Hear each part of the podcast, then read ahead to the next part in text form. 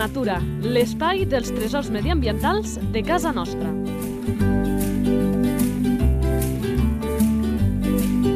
Un espai conduït per Francesc Balanyà. Sant tornem-hi, nosaltres no ens cansem cada setmana de presentar la nostra fauna i és que, us ho he de dir així, cada setmana inclús ens sorprenem nosaltres mateixos de totes les qüestions curioses, interessants, sorprenents que tenen les diferents espècies. Això és gràcies als nostres col·laboradors, l'habitual, ja el coneixeu, avui és el seu torn, el Marc Calvo, il·lustrador de fauna salvatge i naturalista autodidacta, molt bones. Hola, bones companys, com esteu tots? Que amb l'animal que descobrirem a continuació, eh, crec que avui en tenim per una estona i això és bo perquè vol dir que és molt interessant. Sí, té força material per parlar. La fitxa tècnica. Nom comú. Gripau comú, Nom científic. bufo bufo. D'aquest nom científic ens n'hem de recordar, és important. Sí, perquè és, és, ja, ja ho diu el nom, és bonic. Bufo bufo. Del bufo que és. Sí, però per aquest bufo bufo... Eh, Hi ha una llarga història que Hi ha una llarga i bonica i curiosa i Sí. sorprenent història que després eh, us explicarem àmpliament perquè paga la pena. Però abans acabem amb aquesta fitxa tècnica. Esperança de vida. Uns 12 anys. Alimentació. S'alimenta de cucs de terra, de llimacs, de cargols, de tota mena de mol·luscs terrestres, crustacis, insectes, aranyes, centpeus... Tot, tot animalet, Que es mou petitet cap al pap. sí. Tot animal- anime- animalet invertebrat que sigui comestible i terrestre.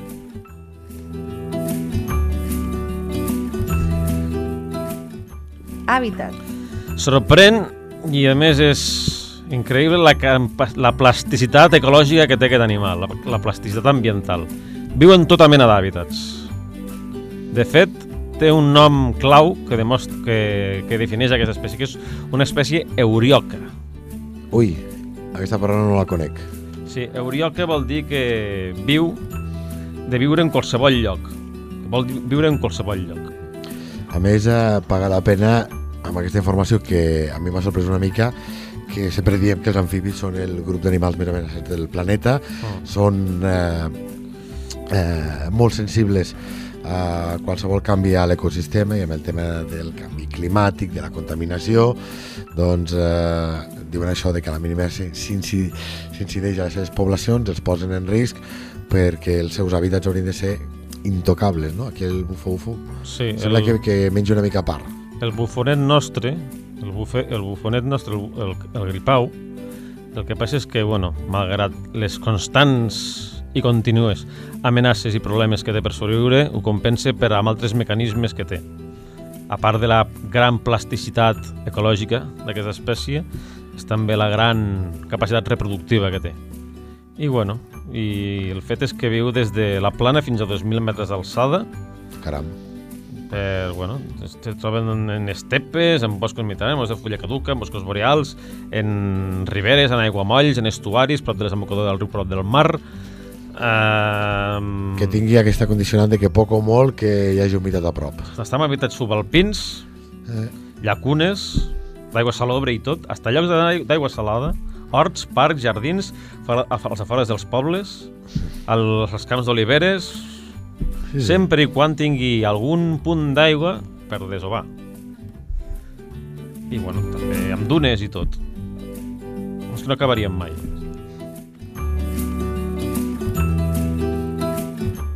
Distribució. Distribució és amplíssima. Clar, amb tot el que ens has explicat dels hàbitats no em sorprèn. És després de la, de la granota roja, que la granota roja viu tant al Neàrtic com al Paleàrtic, tot l'hemisferi nord, doncs aquest viu a la meitat de l'hemisferi nord, per dir-ho d'una manera. Tot Euràsia, Europa, Pròxim Orient, excepte les illes mediterrànies i Irlanda, i també es troba pel nord, bueno, sí, pel Pròxim Orient, fins evitant, això sí, evitant les mesetes més altes, com el Tibet, no? o les grans serralades de l'Àsia Central. No?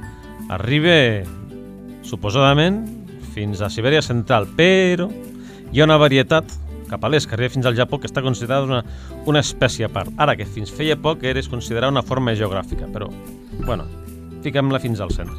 Allà ja, ja està considerat una altra espècie. Activitat. Actiu durant tota la nit i pel crepuscle. surt del seu cau, on hiverna, a la primavera, sobretot quan els primers dies humits i plujosos, que és, que és quan cauen les primeres pluges, és quan l'activa, no?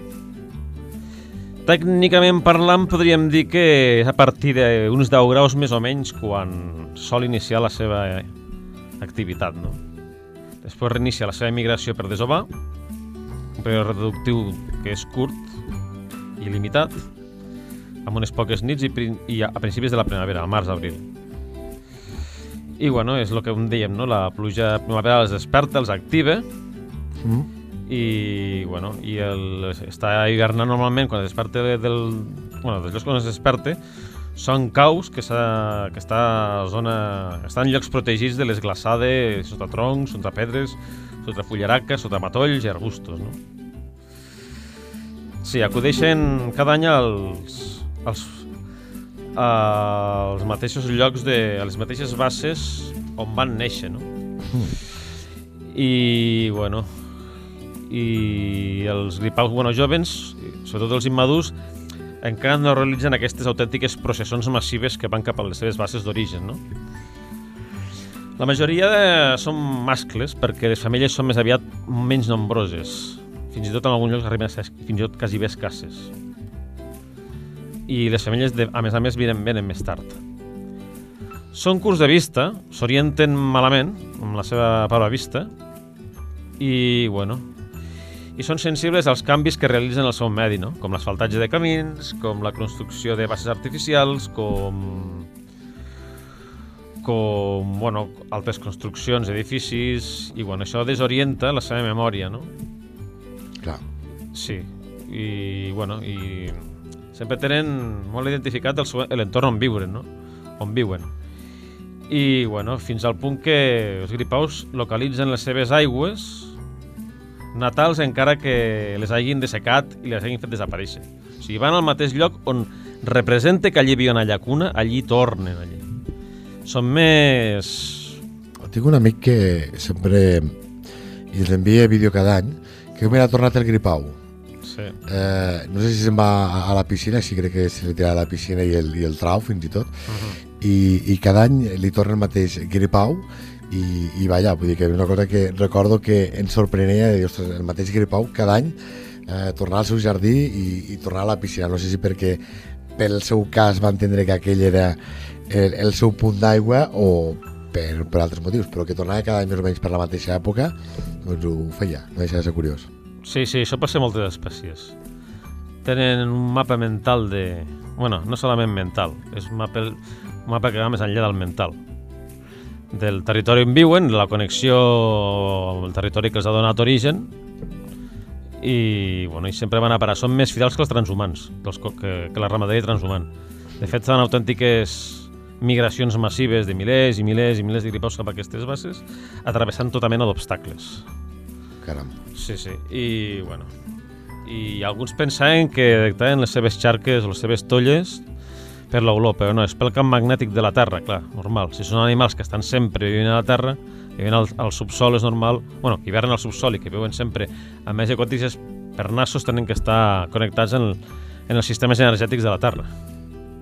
Sí, sí, i també també estan exposats, mm. també estan connectats als, amb els cicles lunars. Clar, Sí. eh, la connexió amb cicles lunars més o menys eh, poc o molt en sona la gent pel tema de les plantes i altres casos. Sí. Amb el tema dels camps energètics, eh, crec que és un tema apassionant, jo Sí. conec molt poquet, però clar, això es descobria, per exemple, el tema dels coloms, crec que alguna vegada n'havíem parlat, Mm. que aquesta, aquest colom missatger que el pots deixar a qualsevol punt del planeta i sap tornar al, al lloc on va néixer, a l'inversa no, eh?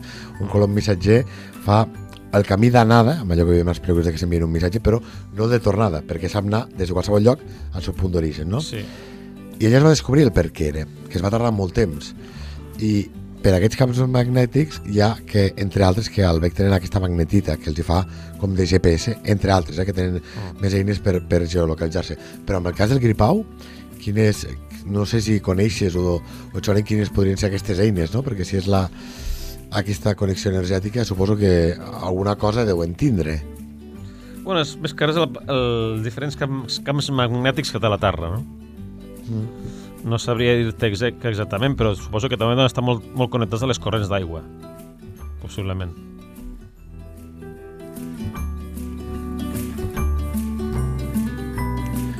De totes maneres, malgrat la seva fidelitat als punts d'aigua, que acudeixen a, de seguida, pues, també poden adaptar-se i, eh, i acceptar de bon grat punts d'aigua nous, també. Mm. I és un amfibi especialment prolífic. No? Gràcies a això resisteix les nombroses agressions ambientals que dificulten la seva supervivència, no? els amfibis. Funda noves poblacions a l'estiu i, bueno, quan arriba l'estiu abandonen aquests punts d'aigua. A molts quilòmetres de distància a dirigir-se a llocs que, bueno, que te'n faries creus on viuen, no? amb bodegues, amb coves, en zones així amb forats que hi ha humitat, on es concentra la humitat, i, bueno, i un dels motius per qual es fiquen en llocs així amb túnels i en llocs que difícils d'imaginar, no? És per protegir-se sobretot per un tipus de mosca que es diuen mosques colifòrides. Mosques colifòrides, que no tenen res a veure amb les coliflors. que fiquen eh, unes larves molt punyeteres a les seves fosses nasals i, als, al- i altres orificis i les van, i van rosegant el seu cos per dintre. Caram. Sí, sí, és, és tremend. I al finals d'octubre el gripau torna als seus caus d'hibernació. Mm. Sí, sí.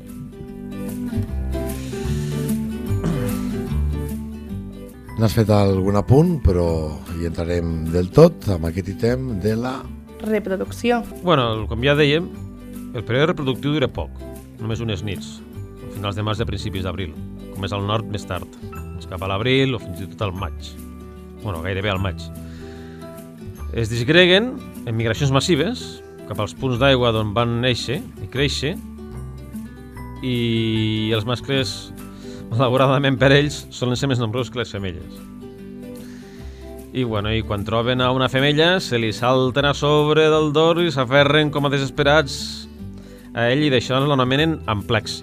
Que Aquest bonic és. acte Eh, Com es diu això? de saltar sobre el dors de la femella i agarrar-se ben agarrada Sí, sí. L'altre dia em van enviar una, unes imatges. i tenir-la, sí, ben agafada amb els seus braços, Mm. se'n diu amplexe. És una conducta característica dels amfibis anurs, sobretot de granotes i gripaus.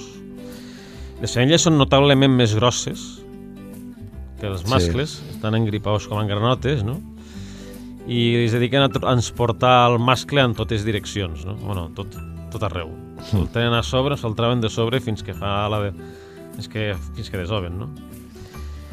I, bueno, La imatge que m'enviaven era precisament una femella i dos mascles a sobre. Sí, sí, inclús més. Se poden formar el que són ristes de gripaus. I això és perillós per la femella, perquè pot ofegar-se. De fet, la femella té uns crits d'advertència per rebutjar el frenesí copulatiu dels mascles, Mm. perquè, bueno, s'amunteguen... La, la femella és com un imant. Sí, sí, però aquest, aquest, aquest crit vols dir que els hi fa alguna cosa als mascles? És a dir, és una protesta o té algun efecte realment aquest crit? Bueno, la femella, per fer foragitar els mascles. Per ficar límits, més que res. Sí, sí, i, bueno... De fet, pues, amb aquest, les, les, les dones, ai, les femelles tenien el mascle a la seva com a motxilla, no? Pues Mhm. atravessen carreteres, atravessen multitud de, Sí, sí. de, de, de, de camins i, i de tot, no? I, i tota mena de- d'instal·lacions, no? I, bueno, acaben víctimes sovint del tràfic, no? Sí. atropellats per la densitat de tràfic rodat. I hi ha llocs que fins i tot l'acumulació de gripaus és tan espectacular que ha arribat a empastifar literalment alguns trams de carretera. Mm. Sí, sí. I, bueno, i sí, acaben, acaben convertint-se en un perill pel tràfic, no? provocant Sí, greus accidents. Claro. Hi ha llocs que inclús han arribat a tallar trams de carreteres, amb, sobretot el, amb els períodes aquests de migracions massives, per evitar eh, pues, que s'atropellin els gripaus i per evitar accidents. Això ho he vist en algun país del món amb alguns animals com els crancs i algunes Sí. espècies, però aquí a, les, a Catalunya i a l'estat espanyol no, no em sona No, haver vist no res per l'estil, eh?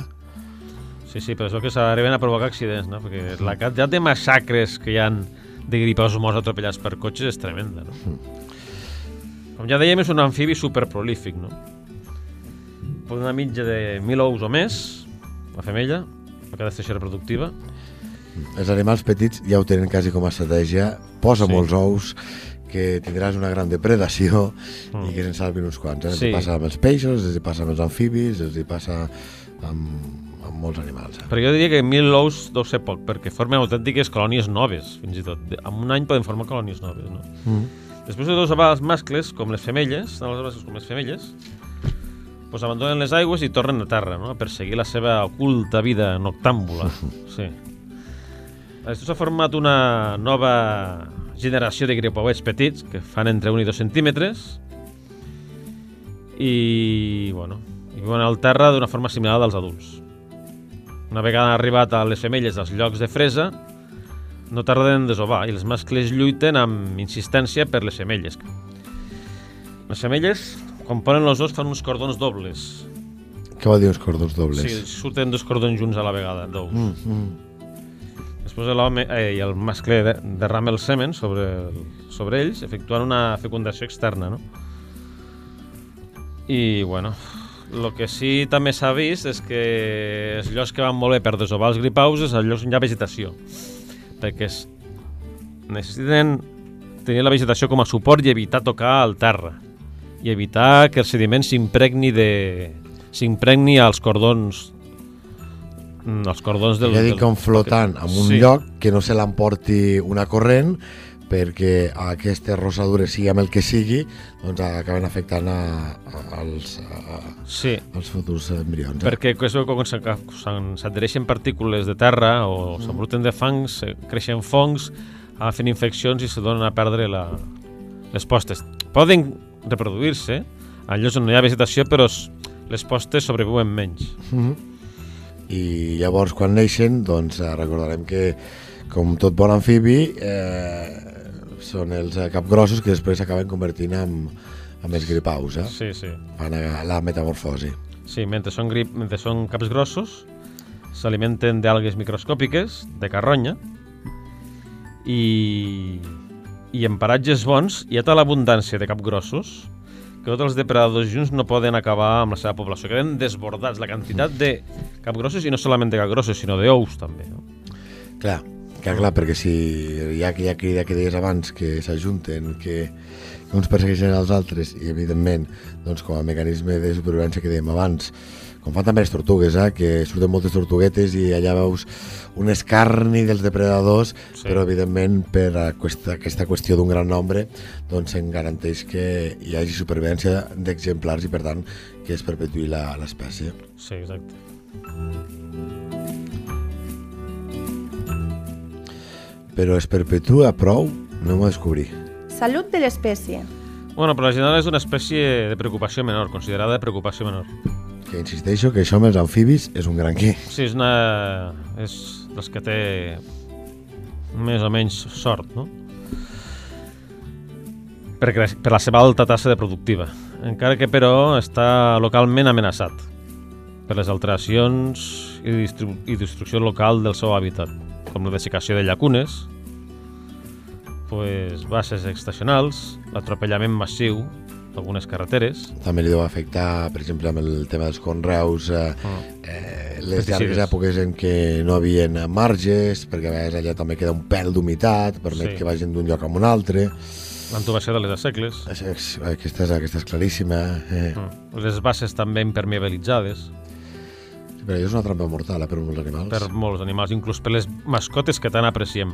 Pels gossos, pels I- gats, I, i, I pels humans. i per persones també. dels humans. Eh? Recordem que en aquestes bases de rec que hi ha gent que a vegades si vol anar a banyar o fer alguna activitat doncs no es pot per, a, per a aquesta perillositat. Eh? Sí que no sé si hi han sistemes o no, o, o si n'han d'haver, però igual que els canals s'han ficat allò, no recordo la paraula, aquelles plataformes eh, que són per rescatar, per exemple, si cau algun mamífer o qualsevol animal que apareix una plataforma i que et puja cap dalt, no sé si a les bases també caldria anar pensant en alguna cosa d'aquestes perquè sí que hi ha una alta mortalitat de, de moltes espècies que no són capaces de A part, sortir. que està reduint la biodiversitat, no? Aquest tipus de bases no creix vegetació, no hi ha activitat biològica, doncs, clar, per voler tot, tenir tot asèptic i tot tan net i tan polit, doncs això és contraproduent per un equilibri ecològic, no? Això és com si volguessis tenir el cos sense flora intestinal. Seria un disbarat, veritat? Te baixarien les defenses. No, això és el mateix. Sí, sí. Sí, sí. I després hi ha la gran catàstrofe, la, la gran causa de mort ara que s'està afegint més és un fong que és capaç de delmar una població sencera d'amfibis en qüestió d'un mes, que és el fong anomenat triquidi, que prové, digues, No, eh, és que a vegades sé que eh, parlo amb la cara. Aquest és el que explica, això és una percepció meva i em puc equivocar, Marc, però com tu en saps molt, que jo de petit, t'ho explicaré així, la meva obsessió, meva, del meu germà i del meu cosí, eh, sempre fèiem natura, sempre fèiem, i anàvem a qualsevol punt d'aigua a fer el que fos, eh? I recordo que granotes, jo de casa granotes que li diem, que les agafàvem i les alliberàvem, eh? però eh, era com un divertiment, una obsessió per saltar el que fos, no? Però ara granotes no se'n veuen. se'n poden poques. Se'n veuen molt poques i, i no fa tant, se'n veien moltíssimes. Sí, sí. Pot ser per aquest fong que dius? No, perquè t'asseguro que llavors no en veuries ni una. No, no, és que en alguns llocs poder no en veig ni una. Però sí que la sensació de que Seguro que quan arriba el, el triquidi desapareixen les granotes, augmenten les algues, apareixen un munt de plagues d'insectes, vull dir, és, se nota, Ah, sí. Doncs se bueno. nota, se nota. I, i bueno, és, una, és un fong que prové d'una granota d'ungles, una granota africana, que la utilitzaven per fer les proves de l'embaràs fa molts anys. Després van a trobar altres mètodes per fer les proves de l'embaràs i llavors no sé si va acudir ni més ni menys que alliberar aquestes granotes al medi, a un medi natural que no és el seu.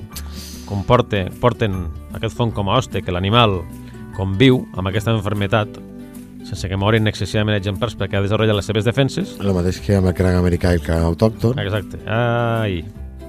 I es veu que aquest fong és devastador. De fet, ja hi ha unes quantes varietats de granotes a tot el món que han desaparegut única i exclusivament per culpa del fong triquidi. Perquè amb qualsevol animal doncs això d'alliberar-lo fa estrany, ho hem explicat moltes vegades, no hi tornarem a entrar, però clar, amb els que tenen aquest medi també aquàtic com a mm, part vital de, de la seva vida, eh, clar, els és més fàcil a les enfermetats circular per l'aigua, que és una mica el cas del, del cranc Sí. que dèiem.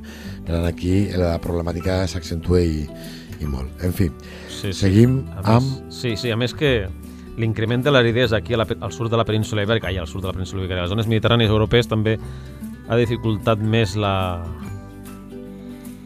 la supervivència del gripau comú. És cert, en alguns països d'Europa, com Rússia o Anglaterra, s'ha declarat una espècie prioritària en els seus programes de, de recuperació de la biodiversitat. I això és, per mi, és molt important. Eh, me salto un punt, me'n vaig amb aquest, Relació amb els humans. perquè evidentment aquest animal eh, a poca gent li descobrirem eh, si li diem que és d'aquells que sempre se li ha tingut mania, que no agrada, Mm. que a molta gent li, li fa cosa, que el veuen lleig i indesitjable, que s'ha vinculat moltíssimes vegades doncs, amb a, a, bueno, de fet, eh, quan veiem una bruixa, els animals, aquells que tira, que porta penjats i tot, un normalment és, és un gripau, a part de les serps i altres, no? Sí, I clar, i que algun estat, com ens digui el Marc, creguin que és un animal prioritari, doncs a mi em dona una alegria. Mhm. De fet, aquesta, aquest rebuig cultural que fins feia poc havia sobre el gripau és una herència de l'edat mitjana. Oh, sorpresa. O sorpresa, no, però hi ha coses que són més antigues encara. Eh? Sí. Saps per, per què? Bueno, suposo que Bueno, sí. ja amb l'aspecte se podria haver qualsevol cosa... Quals, le podrían colgar, como dicen en castellano, cualquier San Benito. sí, bueno, de lo que són rèptils i amfibis a l'edat mitjana era considerat los, la encarnació de les tentacions, de les baixes passions i, i les perversions, no? El Gènesis, eh, amb Sí. aquella serp que va tentar a Eva perquè es mengés una poma. Aquí nosaltres intentem com a lleidatans que la gent mengi pomes, nosaltres som Mm. Eves, eh? i que va portar el pecat al món, això diu la Gènesis, però en fi.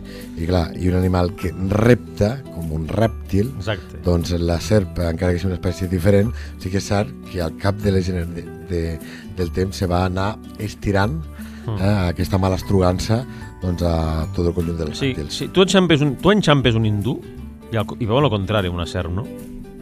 sí, sí. Veuen el contrari, no? És, per això simbolitza el despertar d'energia primordial de la Terra. la Kundalini, tot això. Sí, sí, i també són eh, símbols que s'empren per eh, qüestions eh, religioses, exacte, en alguns punts del planeta, per qüestions de noblesa també, és a dir, que això passa aquí a Occident marcats eh, claríssimament pel, pel que esmentàvem. Sí. Amb aquesta meva relació amb els humans, no sé si hi ha alguna coseta més que, Bueno, que havia de... destacar. Sí, que, que, bueno, a poc a poc es va reconeixent que és un, al- és un, és un aliat, no? I un ajudant gratuït pel, per combatre tota mena de plagues als jardins, als horts, als conreus, que hi ha el costum d'atacar-los amb verins o pesticides o plaguicides, no? Que acaben contaminant tot, tota la cadena alimentària i tot el medi natural, no? Sí, sí, recordem que el tema dels, eh, ho hem dit moltes vegades i no ens cansem de repetir-ho per si algú despistat a la sala, perquè els verins estan prohibits, no, però estan absolutament prohibidíssims perquè queden a la cadena alimentària. Tu vols matar un animal amo sense raó, li fa que és verí, doncs això, el depredador de torn quan, o, el carronyaire, quan es menja aquell animal, doncs també acabarà morint, i si aquell animal que s'ha menjat l'animal del verí se'l menja un tercer animal, també acaba morint.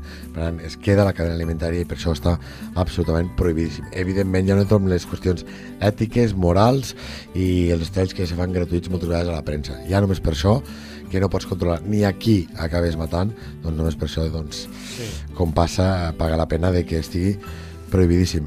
Sí que també està bé, Marc, que ens comencem a donar compte, i tampoc és bo, eh? penso en l'etiqueta de bo o dolent, Ja. però que amb els animals estigmatitzats, com és el, pas, és el cas del gripau, que veiem aquesta part positiva i diu, mira, eh, se fot, com diem vulgarment, els insectes em donen un cop de mà amb plagues, tot el rotllo. Però, però no caldria, tampoc, eh, que, que haguéssim d'apel·lar amb aquestes coses per convèncer la gent, però en fi, si ha de servir d'alguna coseta... Bueno, tampoc són els únics consumidors d'insectes i controladors de plagues. Sí, per això, per això ho dic, per això ho dic. Però en fi, Sí, sí. que no caldrien, com dèiem, eh, que haguéssim d'explicar aquestes cosetes, de que són aliats, però sí que cal doncs, que la gent s'ho cregui, sobretot els governs, i que es facin coses. No sé si en aquest sentit, per protegir aquest animal, eh, coneixes que s'estiguin fent gaires coses. Bueno, és, estan proporcionant punts d'aigua nous i per reproduir-se i això, bueno, diuen que bueno, es comenta que no és una feina únicament dels amants dels gripaus i, dels, i, i no és una feina únicament d'ecologistes amics dels gripaus i de granotes, sinó que és una part de, de l'empresa de la societat, no? De, per recuperar, de recuperació medioambiental. A més, amb algun punt recordo a la Segarra haver anat a que Vallbona de les Monges amb aquest projecte Estima Ocells teníem també aquí presentant-nos a l'Eduard Viver l'Oliver ens parlava d'aquells espais eh, espies que s'havien adequat amb antigues eh, eh, masos de pagesos, cabanes de volta que estaven en desús i amb algun se ficava un punt d'aigua i allò era un espectacle veure pues, tenies allà mateix una serp d'aigua, tenies allà mateix una granota verda tocant al vidre, sí. Un, però després també tenies molts ocells que en aquella zona no comptaven que hi eren i que evidentment a l'haver el punt d'aigua doncs, eh, un, veien que els tenia a la zona, però dos, se gaudia molt més i es foria molt més de l'entorn i això acaba apel·lant, que és el que més m'agrada a mi, no és que els, els que som ja uns friquis de la natura, que evidentment gaudim, sinó ha gent, això ens ho explica ell mateix, que no s'havia fixat mai, per exemple, amb els ocells i que ara estava enamorat i que cada moviment que veia en un arbre mirava a veure si detectava quin ocell és. És a dir, que aquests punts d'aigua també ajuden, és a lo que vaig, a que la gent tingui la natura un pel més a prop, a això li dispara d'interès, que és el pas previ a després respectar i protegir. El costum que tenim, sobretot en la nostra cultura, de netejar tant el territori, de definir-lo tant, de geometritzar-lo tant, de fer-lo tan asèptic, tan pavimentat i tan plastificat, això és el més antisaludable, ecològicament parlant, que hi ha. Sí. Perquè es redueix la diversitat en tots els nivells i no hi ha un equilibri. I a més estem més exposats a pertorbacions. I així les canalitzacions, aquestes rectilínies dels rius que ho pavimenten tot, que fa que l'aigua corri més de pressa, sí, sí. fins a les neteges aquestes salvatges que fan inclús en boscos. Sí, sí. No? sí, sí. De fet, on trobaràs més un nivell de biodiversitat més alt són aquells paratges on hi ha una gran varietat de situacions no? i de microhàbitats, d'arbres alts, baixos, jovens, vells, morts, Sí, sí. morts, Sí, clave, morts... Sí, sí. Sí, sí. Perquè és que, clar, la biodiversitat sempre implica una diversitat de condicions que no va en favor de cap espècie En concret, ni en clar. contra de res. O sigui, I si tot és igual, doncs hi ha una espècie que està premiada i Sí, unes altres exacte. que estan damnificades. I Que això que- sí. genera un desequilibri. que és el que fa la, la, la, el voler explotar les coses, no? L'explotació sempre és an, bastant... O sigui, l'explotació, la, les grans megaproduccions són antagòniques en la biodiversitat perquè això els, impro- els, mm, els importa produir molta quantitat d'una sola planta o d'un sol producte i llavors això te carregues tota la, la varietat. Clar, això està clar que, que uns camps de conreus eh, no són un bosc. Això I de és, fet- és comprensible. Més democràcia està molt lligada en la biodiversitat. Sona estrany, però on hi ha més biodiversitat també hi ha més diversitat de, de vida i de pensament i de tot. I d'economia, perquè, perquè està normalment més, més repartit. Sí, sí. Seguim. Curiositats. Que els gripaus, amb el seu afany reproductor d'agafar-se a una femella, eh, té l'impuls tan irresistible d'agafar-se a una femella que s'agafen en qualsevol objecte inanimat, fins i tot amb una bota d'una persona, amb un peix, amb un altre mascle de gripau. A veure si t'entenc, eh, perquè es confonen, és a dir, han notat la femella per A o per B, o l'han vist o, o l'han ensumat i, i, i, en, aqu- i en aquell moment tenen aquell instint d'atrapar-se, com ens explicaves abans, Sí, i es pot atrapar qualsevol cosa. Cosa, qualsevol cosa, sí. Qualsevol cosa que estigui allí immòbil inanimada. Caram. No poden resistir-se. I si a sobre falten femelles, doncs imagina't.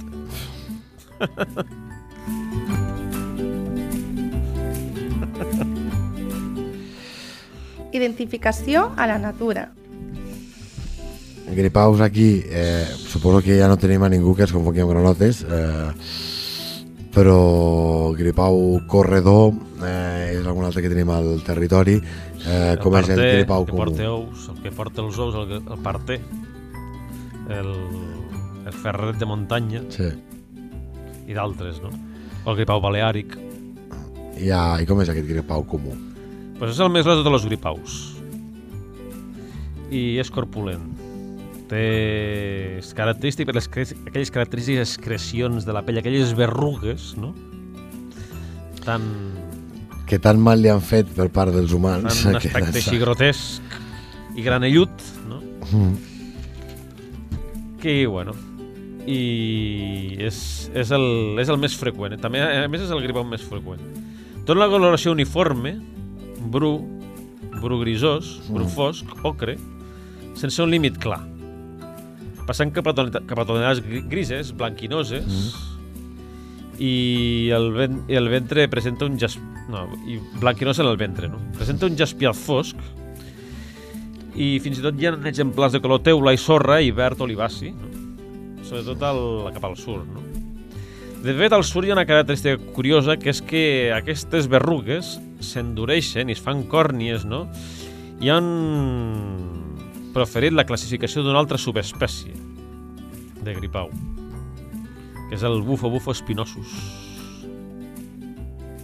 Sí. I, bueno, són les seves grans glàndules paratoides, també una altra característica notable d'aquest animal, no? Les grans glàndules paratoides són aquestes glàndules abultades que hi ha enrere dels ulls que generen el, els tòxics, el verí.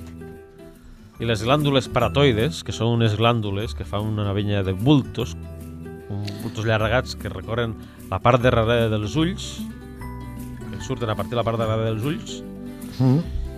i, bueno, Clar, és que l'animalet... Eh, T'he mirat la fotografia que m'enviaven els meus amics. Clar, eh, molt agraciat no és, no. Per l'estètica convencional. Però jo, no sé, li trobo la... Jo, jo, no, no, a mi m'encanta. Té, té color de, de, de territori, no? Sí, És, un, és com un tros de terra corretejant per allí. sí, sí, que Té un, absurda. té un aspecte que l'integra completament als llocs fangosos i Sí. als llocs on hi ha molses i... I a més, és un animal aquest que quan, quan el detectes el pots gaudir, perquè Mm. com que va al seu ritme, no els altres animals que dius, ep, vist i no vist, el gripau el veus i pots estar-lo veient una estona perquè és això, perquè va amb una velocitat, Parsimoniosa, és Sí, lent, tranquil... si parléssim d'una granota ràpidament salta a l'aigua i llavors te desapareix, però el gripau no, el gripau eh, Sí. quan el veus pots, els que ens agrada el podem, podem gaudir d'ell. Té uns ulls grossos, de color coure o or, molt llamatius, i, bueno, i el, té el cap és ample Sí. i arrodonit. Més aviat xato, la constitució. I ho dic perquè sempre he de comptar de que no tothom sap de, de natura i la gent que encara a dia d'avui confon un gripau o una granota en eh, les berrugues aquestes que comentava el Marc doncs sí que ajuden a identificar i tot però sobretot aquesta estructura més rabassuda la del gripau que la de la granota eh? Sí, té les potes més ro- robustes i curtes, no? sí. i si fa un saltiró és molt petitet no és Sí. la granota De fet, quan se l'assusta és quan marxa cansa el tirons. També hi ha una cosa, un, una conducta molt interessant, és que quan se veu amenaçat per una serp o per un animal que se'l vol consumir, s'infle i s'aixeca amb les potes per semblar més gros. I, i sorprèn eh, el, el que arriba a fer-se de gran Mm. per, per inflar-se. Si algú s'ha trobat allò que dius, ostres, el que deia abans, un gripau, me provo per veure-ho. Eh, a mi li ha fet allò d'inflar-se. Eh? Llavors també és quan la gent es posa en alerta perquè, o entre aquestes creences humanes, t'escopinarà i et deixarà sec. No l'havies dit aquesta? Sí. Bueno, però això és que quan el manipulen, no? La seva pell segrega aquell, seu, aquella, aquell tòxic d'autodefensa i si tu te refregues els ulls pues se t'irriten, no? Però no et quedes sec. Sí, Però no sí. quede sec.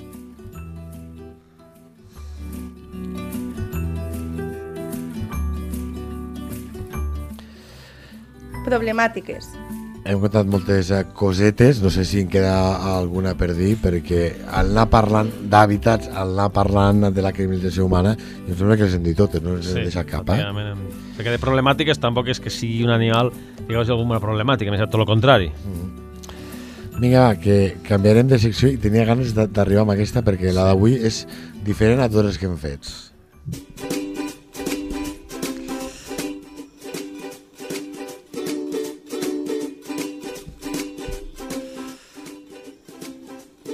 Sabies que... Hem dit a l'inici que nosaltres sempre us avisem, eh? Recordeu-vos-en del nom científic que hem dit. Segur que ni us l'heu apuntat, ni us en recordeu, però tranquil, que de memòria, Marc, el recordem. Aquest nom era Bufo, bufo. i compte perquè la història de per què es diu així, de veritat que sorprèn i molt. Marc, fes els honors. Pues bé, Carlos Linneo, el pare de la taxonomia i de la classificació de les espècies, dels organismes biològics, eh, per una animadversió cap a un, alt, un col·lega seu, perquè va fer un treball sobre classificació en què ell no estava d'acord, És que, de fet, el treball que fa eh, era això, se'l considera a, a Linneo doncs, el pare eh, d'aquesta nomenclatura de, de, dels animals, etc etc. però amb aquesta taxonomia hi havia un altre científic que li deia, escolta, jo veig molts errors. Sí. I aquells errors sí, exacte, eh, ells li deien amb ell, ell no li feia cas, li deia al Linneo, amb aquest pare de taxonomia, el publicava amb articles i tal, li criticava falta de rigor científic en molts casos i també que estava massa influenciat tota la seva obra per qüestions religioses, Sí, és a dir, ciència i religió no han d'anar junts, no? per la seva creença religiosa, està eh, molt imbuït Condicionat, condicionat. I més en aquella època, no? I En més 1700, el segle... Aquest, l'obra aquesta és el 1758, l'obra Sí, aquesta. Eh, I aquest George Louis Leclerc doncs anava fent aquests articles, no? Sí, I al final Carlos Linneo m'ha dit, escolta, n'estic fart. sí, exacte. I va buscar l'animal que era més lleig, Sí. eh, més rebutjat, que més fàstic feia Per la, en la societat d'aquella època, en la ciutat d'aquella època, que era el gripau. I direu, i quina relació té Gripau, George Louis Leclerc, el que se li assignava aquest nom, i el Carlos Linneo, si no hem dit, i el nom científic Bufo Bufo. Doncs bé, perquè George Louis Leclerc, aquest que li recriminava al pare de la taxonomia, era el conde de Buffon. I per això va ficar Bufo Bufo. I el pas del temps, i això encara és el més greu, és que tot el que li va dir el Leclerc al Linneo, aquelles crítiques que feia, es va demostrar amb el temps que tenia tota la raó. Però si no fos prou, perquè Linneo, entre les errates que detectava el Leclerc, que havia ficat al mateix sac, com a famílies, a les granotes i als gripaus. exacte. I, i quan altres col·legues li van dir, escolta, que sí que té raó el xaval, diu, pues cap problema, això al cap de les dècades, aquests científics que diuen tenia raó el Leclerc, eh, el que criticava, pues a la família dels granotes són la família de les Ranidae, Mm. però la família dels gripaus, Són els bufònics. bufonar, els bufònids. O sigui, a sobre tindre raó, no és només li col·loquen aquest gripau comú, sinó tota la família dels gripaus amb aquest eh, pobre home, amb aquest George Louis Leclerc, que des d'aquí li enviem una abraçada si ens està veient al cel, conde de Buffon, que li ha quedat aquest nom de nom científic del gripau. Aquestes coses, Marc, a mi em fan molta, però molta gràcia. Sí, dir, a vegades les, Les històries aquestes. los, los desbalanços emocionals condicionen los, los estudis, i no solament los desbalanços emocionals, sinó fins i tot la política i, i, le, i, le, i les entitats culturals condicionen molt i fins i tot actualment els estudis de, de natura, encara. I també m'agrada molt, però molt, aquesta secció. I tinc, de veritat, que molt deliri. Natura a punta de llengua. Ja sabeu que això de natura puta de, llei, de llengua és una mica com a barra lliure perquè podem parlar absolutament de tot que tingui relació d'aquell animal amb la nostra o altres llengües, eh? que a vegades ens anem al castellà, ens anem al llatí, ens anem a l'anglès, perquè hi ha qüestions interessants. Avui ho podíem haver fet amb el nom científic, és a dir, aquí podíem haver parlat de per què es diu bufo bufo, però és que aquests animals, tots, jo com a mínim que hem fet en aquest espai, que han estat criminalitzats per la humanitat, sempre tenen alguna frase feta o, o alguna locució. Però em porto dos que no parlem malament del gripau. Diu una marca. Quan canta el gripau, mal temps, adeu-siau. Carai. Bueno. I l'altre diu, si el gripau canta pel gener, un any de fam ve. Clar, que si canta pel gener és que no És- està fent hivern. Clar, és que no està fent hivern, això és el que volia dir jo. Si no està fent hivern, és que hi ha temperatures altes i no hi ha sal a la terra, potser. No ho sé. No hi ha Però- humitat, se'n va la humitat. En qualsevol cas, ara, ara, ja quasi no és anòmal, això, de que el gener faci calor. No així, però aquestes dites i frases fetes doncs, eh, venen de generacions en generacions i, per tant, si el gripau canta pel gener, havia de ser una anomalia fa anys absolutament eh, increïble. Avui ho és, insistim, però malauradament no tant com, si com abans. si està tan arrelada aquesta dita, és que ja fa temps que passi això. Sí, sí, sí, sí. Doncs, en fi, que aquest gripau, ja ho he vist, ens ha ocupat molta, però que molta estona. Segurament se'n mereixia encara més, Sí. però en algun moment hem de posar el punt i final amb aquest nou espai en què parlem de la fauna del nostre territori, que ho fem gràcies a gent com el Marc Calvo, il·lustrador de fauna salvatge, naturalista autodidacta, que avui de nou ens ha regalat la seva passió i el seu coneixement. Marc, moltes gràcies. Moltes gràcies a tots i espero que amb aquesta informació que us dono us ajudi a connectar-vos, no solament a interpretar, sinó a connectar-vos amb la natura. Estimar més les nostres bestioles, vagi bé. Fins ara.